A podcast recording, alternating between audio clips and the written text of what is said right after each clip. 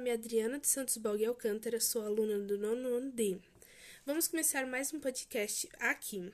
Bom, é, eu irei falar sobre a diferença do Brasil e o meu país escolhido, Paraguai.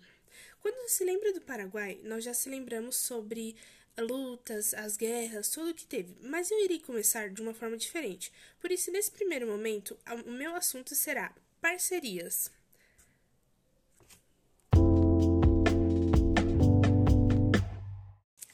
Bom, gente, então vamos lá. É, o Brasil é tradicionalmente o principal parceiro do Paraguai. Sim, gente, o principal.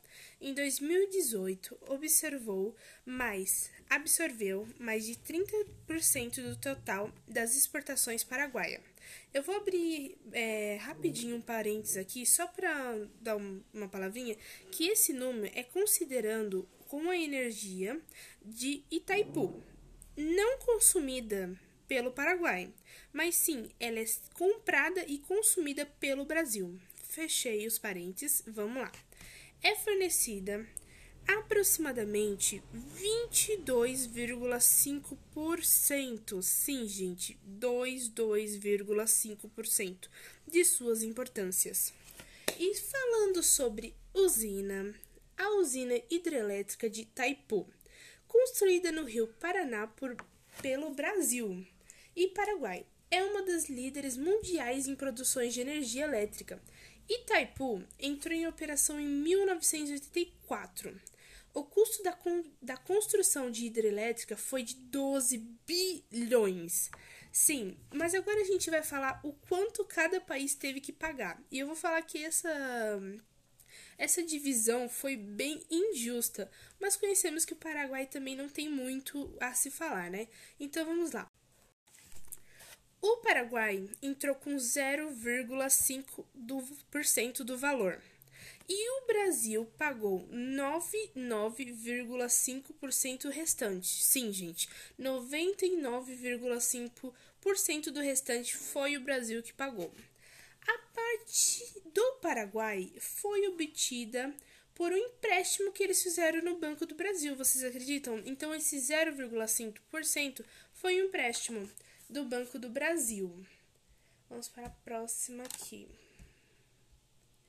Um, produção de energia. A produção de energia, cada país tem o direito a metade da energia produzida pela usina. Como o Paraguai usa apenas 5% da produção, o Brasil compra os outros 45%, gastando em cerca de 360 bilhões bilhões por ano. Sim, gente, eles gastam 360 milhões por ano. É muita coisa. Mas nós, aonde eu posso achar, onde eu vejo, e eu vou contar para vocês agora. Essa usina hidrelétrica de Itaipu, vocês encontram em dois lugares, pelo menos onde eu achei. Uma é no Rio Paraná, no trecho da fronteira, e a outra é no norte da Ponte da Amizade, no município de Foz do Iguaçu, Brasil. Gente, essa de Foz do Iguaçu eu já visitei, eu já estive lá, é muito legal. É bem. Como que eu posso falar para vocês? É bem concentrada, é muito limpo. Nossa, é uma maravilha. E nós também podemos achar uma lá no Paraguai, que é na cidade de Euleste. Então, só para fechar, essa parceria sobre esse bloco que estamos falando aqui, a parceria foi feita para ajudar tanto os dois países e é uma parte boa, né, que ajudou tanto o Paraguai quanto o Brasil e hoje eles se dão super bem. Isso que é importante. Voltamos com o segundo tema desse podcast e agora é sobre desordem e união. Agora vai ser falado sobre o principal tema que é sobre guerra. Então vamos lá.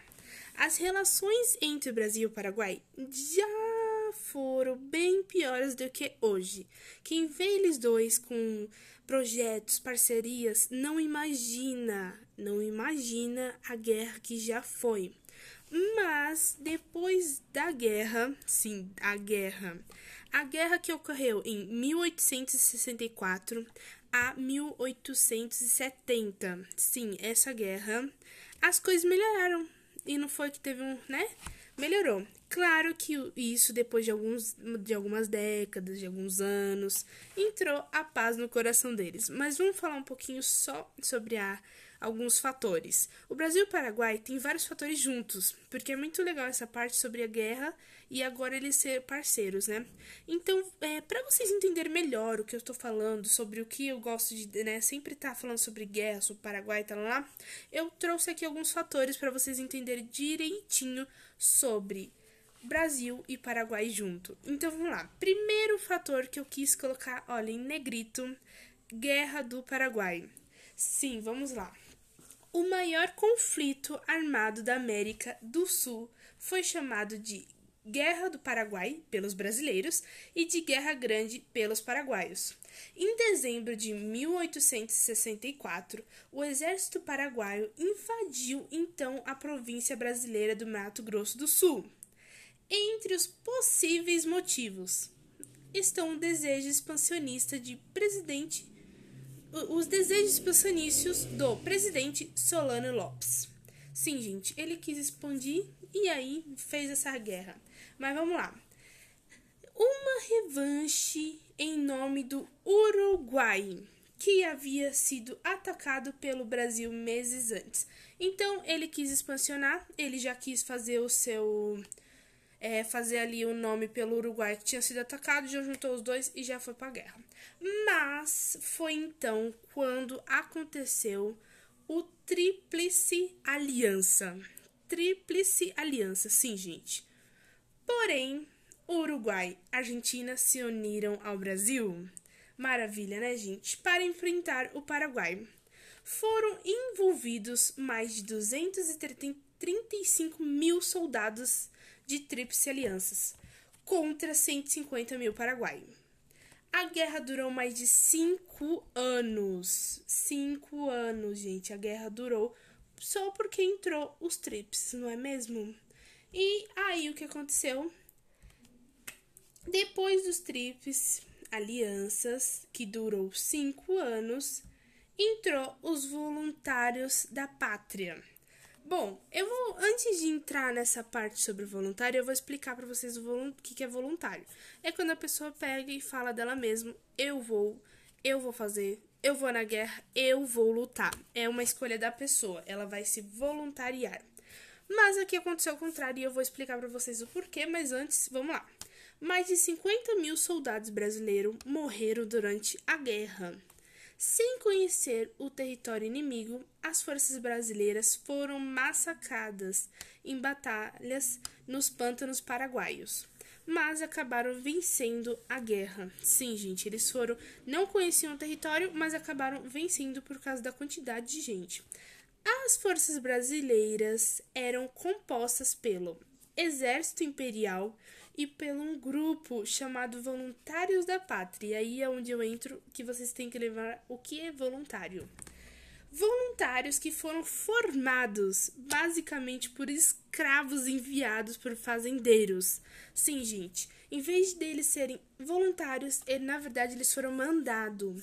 Os fazendeiros pegaram esses escravos que estavam sendo escravizados e mandaram para a guerra. Imagina só. E ainda colocaram os voluntários da pátria, né? E o resultado disso tudo? Com a guerra, o Paraguai perdeu cerca de 40% do seu território para o Brasil e para a Argentina.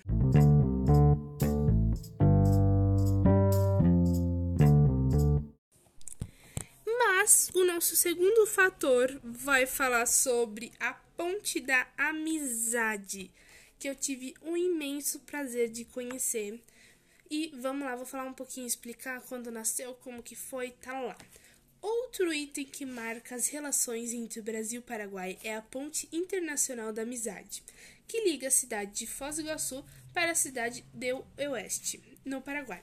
Ela foi inaugurada em 1965 e planejada para, o para a passagem de veículos militares no caso de uma situação de guerra na América do Sul. Tanto a rodovia que liga os dois países como a ponte sobre o Rio Paraná foram construídas pelo Brasil. Mas eu gosto de, sempre de abrir um parênteses que é, naquela época foi para os é, veículos militares. Hoje em dia lá já serve para visitantes, turistas, quem quiser ir lá, né, fazer as compras no Paraguai, pessoas que moram em Foz do Iguaçu e trabalham no Paraguai. Então, assim, hoje em dia já é liberado ônibus, excursão, é, carro, você pode ir andando, tá? Então mudou bem, né? Eu pude estar lá, então eu vi. Por último, o nosso o agradecimento que o Paraguai fez. Eu achei bem legal da parte do Paraguai é, saber, né, sobre tudo que o Brasil fez e no fim eles se tornarem amigos. Então, o que aconteceu? O agradecimento é, aconteceu com o Brasil ganhando um Porto Franco na cidade de Encarnacion no Paraguai que tem ligação com algumas pousadas do da Argentina. Eu achei muito massa essa esse agradecimento e o nosso pod, podcast vai acabando por aqui. Espero que vocês tenham entendido e que vocês tenham gostado. Tchau, tchau.